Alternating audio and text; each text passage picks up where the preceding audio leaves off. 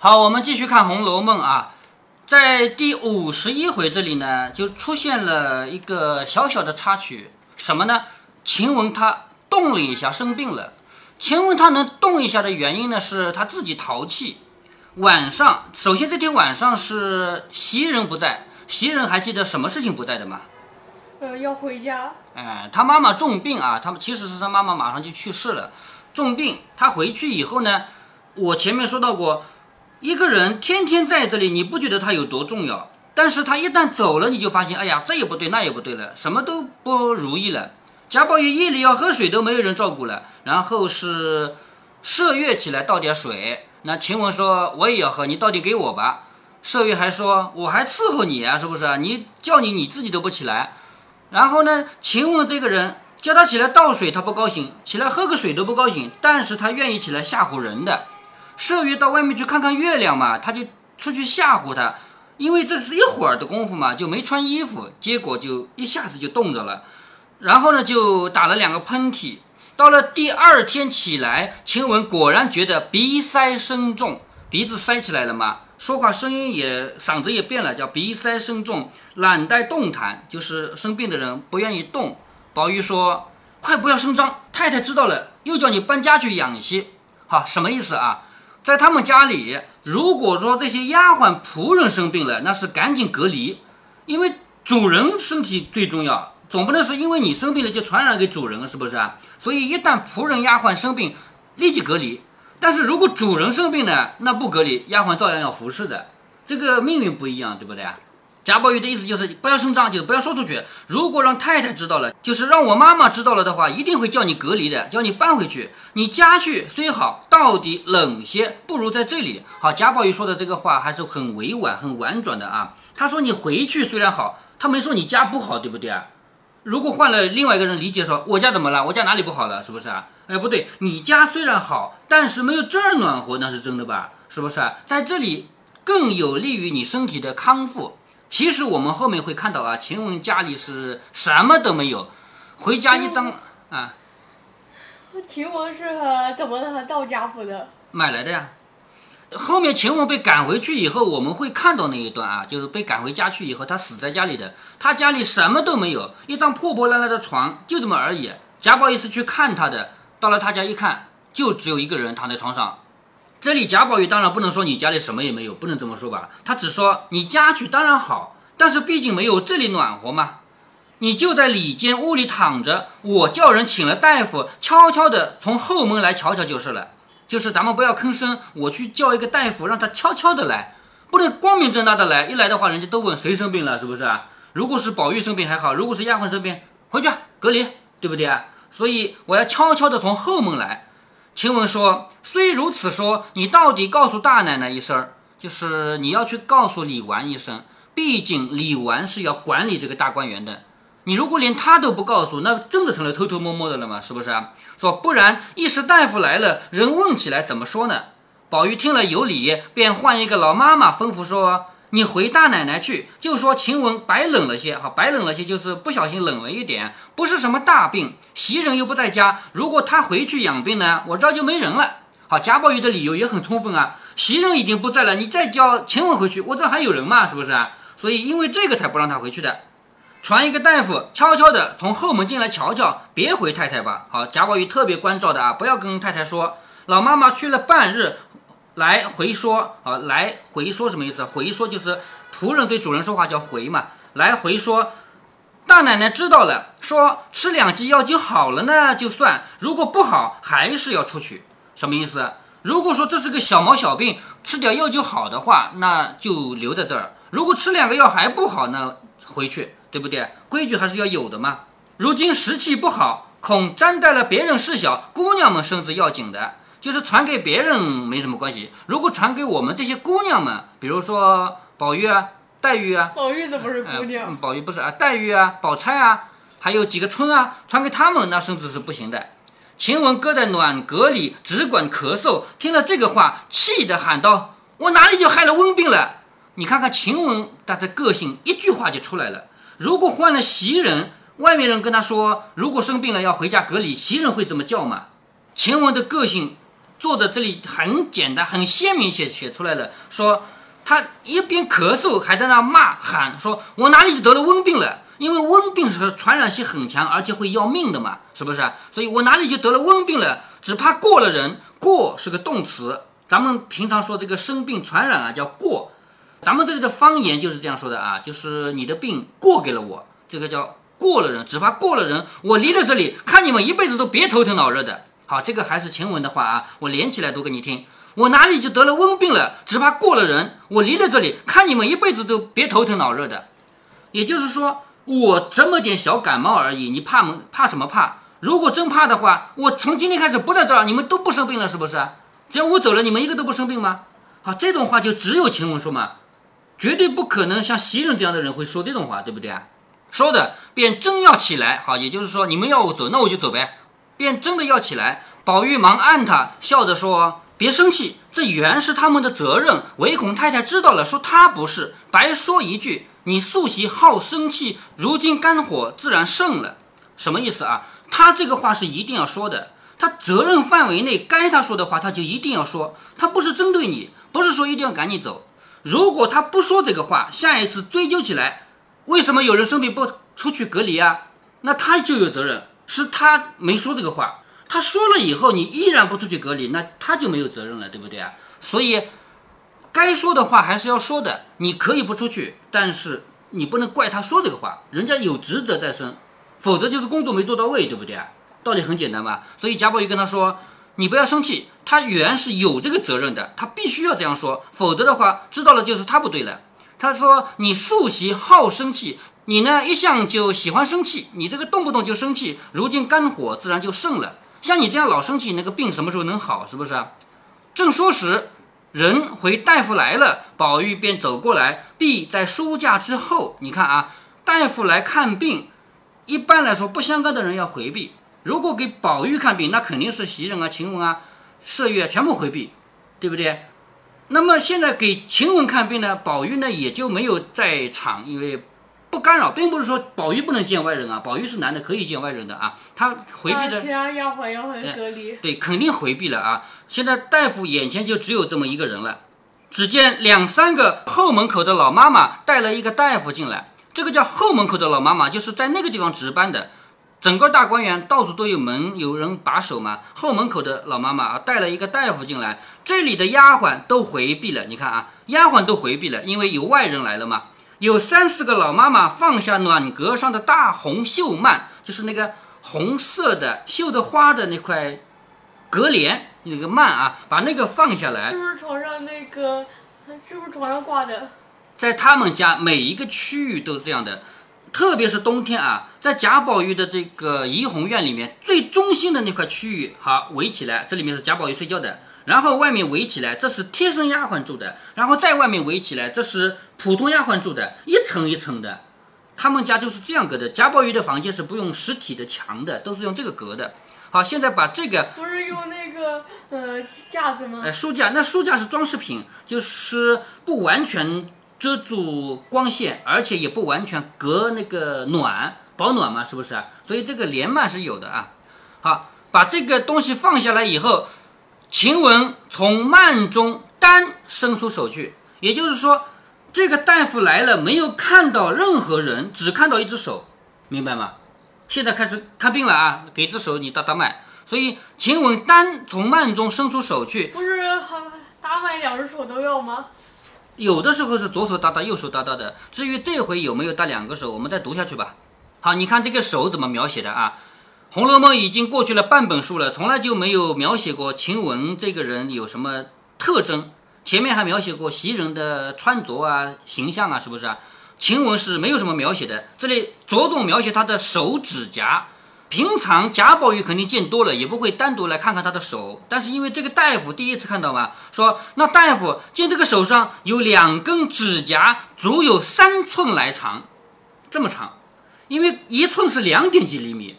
那三寸的话，照这么算的话，六七厘米是不是啊？六七厘米，三寸来长，就是比三寸还长嘛？那肯定比六七厘米要长了，对不对？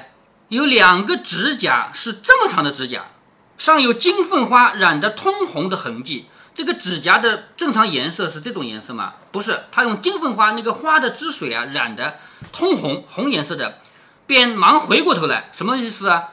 他实在是看着激动，平常没见过这些东西，就是于是就有点这个没法控制自己的心跳了，连忙回过头来，有一个老妈妈拿了一块手帕淹了，好什么意思？因为大脉只要到这个位置，不需要看指甲的嘛，是不是？老妈妈发现他已经魂不守舍了，于是拿一块手帕来把帮他把手给盖住了。那大夫方诊了一回脉，起身到外间，向妈妈们说道：“小姐的症啊，是外感内治，好，外面是感冒，里边是气血阻滞的意思啊。这个中医的这些东西啊，我们就不去说它了啊。他说，近日时气不好，什么叫时气不好呢？就是这个气候不好。近日气候不好，竟算是个小伤寒。”就是其实就是感冒啊，在他们眼里，因为这个天不好，容易感冒，而且也不容易好，所以这算是个小伤寒。幸亏是小姐素日饮食有限，她一直在说小姐小姐小姐，她不知道是谁生病了，她根本就不知道是丫鬟生病是吧？所以她说幸亏是小姐素日饮食有限，风寒也不大，不过是气血元弱，偶尔沾带了一些，就是她本来气血就比较弱，偶尔就带了一些病。吃两剂药，疏散疏散就好了。说着，便又随婆子们出去。彼时就是一会儿，李纨已遣人知会过后门上的人以及各处的丫鬟回避。也就是说，李纨已经跟所有人说过了要回避，因为有生人来嘛，是不是？那大夫只见了园中的景致，并不曾见一个女子。就是大夫在整个大观园里走过来，没有看到一个女的。当然，那个带他进来的老妈妈，她是见着的啊。除了这两个老妈妈以外，一个人没见着，因为李纨已经跟所有人说过了，有陌生人来，你们回避一下。所以这里专门写到这个大夫啊，在园中只看到风景，没有看到一个女子。一时出了园门，就在守园门的小厮的班房内坐了，就是小厮的那个房间里面啊，坐了，开了药方。老妈妈说：“你老且别去，我们小爷啰嗦，恐怕还有话说。”老妈妈的意思是什么呢？你先别走，我们小爷，小爷指指的就是贾宝玉，是不是啊？我们贾宝玉肯定还有话要问你的，你先不要走。那么大夫听到这个话呢，他就有点儿想不通为什么了，因为刚才他看病是走到一个房子的正中央去看病的，那正中央里面的人不都是最大的人吗？对不对？所以他认定了这个屋子里住的小姐生病了，你懂吗？嗯。他说啊。小爷，刚才我看病的不是一个小姐吗？是不是？那既然是给小姐看病的，为什么有小爷要跟我说话？因为一个屋子不可能住两个主人，一个男一个女两个主人的，不太可能，是不是？当然夫妻可能的啊，但是这个又不是夫妻的这种关系，小姐和小爷肯定不是夫妻关系嘛，是不是？他于是他就问啊，刚才我看的不是小姐，是位爷不成？那屋子竟是绣房一样，又放下幔子来的，如何是位爷呢？就如果真的是你们家的小爷生病了，干嘛要这么个绣花的房子，而且是用幔子放下来，不让我看到他的脸，是不是？老妈妈悄悄地笑着说：“我的老爷，难怪小厮们才说今天请了一位新大夫来了。哈，这个是新的大夫，以往没来过的年轻大夫啊，真不知道我们家的事。那屋子是我们小哥儿的，那个人是他屋里的丫头，倒是个大姐，哪里是小姐？”啊，小姐和大姐不一样啊。小姐是指家里的主人是贵族，但大姐不是的。大姐就是一般人家的这个丫鬟仆人都可以说大姐啊。说那是个大姐，哪里是个小姐？若是小姐的绣房，小姐病了，你哪有那么容易就进去了？如果我们家哪个小姐病了，你这么容易就能进我们小姐的绣房，是不是啊？那如果是小姐病了，那怎么看？小姐病了的话，一定会是很正大光明的请你，然后拿着。拜帖来请，说我们家有人生病了，你从大门进来，有人迎接的，是不是啊？你不是从后门进来，悄悄的进来的吗？哪有可能我们家小姐生病了是这样请你的？如果是贾宝玉生病，也不可能是这样请大夫的，对不对啊？所以，如果是小姐病了，你哪有这么容易就进去了？说着，拿着药方进去。好，宝玉看时，你看，宝玉来看这个药方了啊，上面为什么不在怡红院里开？就是在怡红院里啊，开药方是吧？开药方是在外面小厮住的地方，就是到外面去了。宝玉看这个药方啊，你看，不要在外面开。为什么在外面开啊？这个应该是他们古代的传统吧？你像前面秦可卿的病，你还记得吗？就到里面把把脉，开方子还是到外面开的呀，是吧？宝玉来看药方了啊！你看，宝玉是懂得医理的，他治病这些东西虽然自己不是完全在行的，但是他一定是懂的。他看上面有紫苏、桔梗、防风、荆芥等药，后面又有枳实、麻黄。宝玉说：“该死，该死！他拿的女孩儿也像我们男人一样的治，如何使得？好，什么意思啊？不同的人要用不同的药，比如说病重的人和病轻的人药不一样，对不对？嗯，年纪大的和年纪轻的人药不一样，还有男的女的药也是不一样的，对不对？所以贾宝玉一看啊，给一个女孩儿开这样的方子啊，他说该死该死，他拿的女孩儿也像我们一样的药还，是给谁开开的？应该是给男人以及给病重的人开的，是吧？所以这一回的回目就叫虎狼药嘛。胡庸医乱用虎狼药，虎狼药就是用的太猛了，这个药性太强了，是小小的病不用这么厉害的药，这个叫虎狼药啊。说凭他有什么内治，这个枳实、麻黄如何经得？就是凭晴雯这么点病，怎么可能要用枳实和麻黄这种药？是谁请了来的？快打发他去吧，再请一个熟的来。就是谁请来的医生啊？快让他走吧，重新请一个来。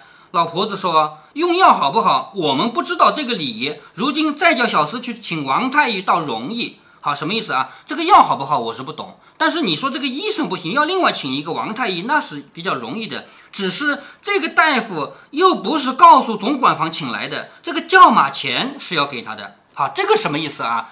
我们家如果说跟总管房说一声，总管房就是专门管我们家的事情的，跟那个人说一声，他带着一匹马，拉着一辆车，跑到那里去请来一个医生，请到我们家来看病，然后再把他送回去，那也不用给什么路费了，因为是我们家总管房派马车去接过来的，对不对啊？可是这回不是，这回是单独去请了人来，人家赶过来的。就算你觉得他看的不好，你不用他的药，路费要给吧？是不是这个意思啊？嗯，好，他说这个不是叫总管方请来的，这个叫马钱是要给他的，叫马钱就是我们现在的打的费嘛，是不是？好，你这个打的费要给人的，是吧？人人家跑来一趟给你看病，你要不要他看，这是另外一回事，你路费要给。宝玉说给他多少啊？你看贾宝玉不知道该给人家多少钱，因为贾宝玉这样的公子哥，他从来就不接触钱嘛，他什么时候要考虑一下我什么时候给多少钱这种事，对不对啊？他就问给他多少钱，婆子说少了不好看，也得一两银子。就是你给个半两银子吧，人家都说你家太小气了，是不是？少了不好看，也得一两银子，这才是我们这个门户的礼仪。就是我们这样贾家是要有我们贾家的礼仪的，要给到一两。宝玉说，王太医来了是给他多少的？就是如果请王太医来，我们要给他多少钱？婆子笑着说，王太医和张太医来了也没有给个钱的，不过是每年四大节送礼。王太医和张太医来看病，我们从来不给钱，但是每年那几个节日，春节、端午，还有中秋这些节日是要给钱的，也就是等于是包年的，是不是？我给你这么多钱，全年的病你来给我们看，是吧？但是这个又不是王太医、张太医，所以不含在这个包年的费里面，还是要给他一两银子的。他说那是一定的年例，这个人新来了一次，须得给他一两银子去。宝玉听说，便命麝月去取银子。麝月说：“花大奶奶还不知道搁哪里呢。”好，你看又来了。袭人回家以后，这里就乱套，连银子在哪里都不知道，因为平常是袭人管钱的，是不是啊？他说：“袭人走了，我不知道钱在哪里。”宝玉说：“我常见他在那个罗店的小柜子里取钱。罗店是什么意思呢？就是那个不同的柜子，它怎么区分的？有的说这是矮柜啊，这是高柜啊，这是三文柜啊。但是贾宝玉说的是外面的装饰物，这个上面装饰了东西。螺钿是什么呢？螺就是螺丝嘛，当然螺丝不能直接装饰，一般来说指的是贝壳，用贝壳来装饰过的这个柜子啊，叫螺钿。我常见他在螺钿小柜子里取钱，我和你找去。说着，两个人来到宝玉堆东西的房子，开了罗店柜子，上一格都是一些笔墨啊、扇子啊、香饼啊。好，笔墨我们知道的是写字用的，扇子是夏天扇风用的，香饼是干嘛的呢？就是在荷包里放着，必要的时候还可以拿来烧的那东西啊，那是香饼。还有各色的荷包、汗巾这些东西，下面一格是几串钱，好，一串一串的钱，那都是铜板，是不是啊？那是几串钱。于是开了抽屉，才看见一个小簸箕内放着几块银子，倒也有一把芯子。好，这里又出问题了，因为古代的银子，除了你给五两、十两、二十两是整个的元宝，你如果给人家一两银子，哪来啊？都是要自己称的。我称一称，那这是一两银子，你拿去吧。如果称一下，这里不是一两呢，用剪刀剪，知道吧？银子是比较软的啊，用剪刀剪下来，剪出一斤一两来啊，不是一斤啊，剪下一两来给人家。那么在他们这样的人家家里都有秤的，普通老百姓家没有秤怎么办？要付碎银子，就要到旁边店里去借这个店里的秤来称一下。比如说我要给你钱，我们俩都没有秤，来那边有店的，我们到店里去称一称，当面交清，是不是？贾宝玉家里是有这个东西的，那个星子就是指这个秤啊。麝月便拿了一块银子，提起星子来问宝玉：“哪个是一两的星儿？就是那个秤上面那个秤砣划过来，划到哪里是一两？不知道。所以我们又看到了啊，袭人一走，这个家里就乱套，以至于银子在哪儿不知道，好容易找到银子了，怎么称也不知道，是不是？说哪个是一两的星儿？宝玉笑着说：“你问我有趣，你倒成了才来的了。”说：“难道你是刚来的？这个事你不知道。”麝月也笑了，又要去问人。宝玉说：“你捡那个大的，给他一块就是了。”也就是宝玉想想，哎呀，算了，别称了，把那个最大的呢给他一块算了，又不是做买卖，算这些干什么？麝月听了，便放下心子，捡了一块，掂了一掂，笑着说：“这一块只怕有一两了，宁可多一些也好，别少了，叫那个穷小子笑话。就是我多给一点没关系，不要少给了，让人家笑话我们。不说咱们不是心子，倒说咱们有心小气似的。”那婆子站在外头的台基上，笑着说：“那是五两的锭子夹了半边，就是那是二两半，一个五两的锭子，一个银锭，知道吗？上次减掉了一半，那明摆着是二两半的银子嘛，是不是？那是五两的锭子夹了半边，这块至少有二两呢。这会子又没夹减，姑娘收了这块，快减小一些的吧。也就是说，麝月他也不知道哪个银子是一两，他也是胡说说的，对不对？麝月早掩了柜子出来，笑着说：谁有找去？”多了些，你拿了去吧。什么意思啊？我不管你回去找了，这个给你。你要是觉得多，那你给他一两，剩余的给你了，是不是？就是这个婆子也拿到小费了。宝玉说：“你只快叫明儿请王大夫去就是了。”婆子接了银子，自去料理。好，这里呢，这个一个新来的医生看病的细节呢，就到此结束。我们从这里可以看出来，古代社会要想付钱啊，付银子啊，是比较难的。那平常这小买卖没关系啊，比如说铜板一个、两个、三个可以数的，对不对啊？就是银子。贾宝玉家里如果说袭人不在的话，那么什么事都是个麻烦，连付钱也付不出去。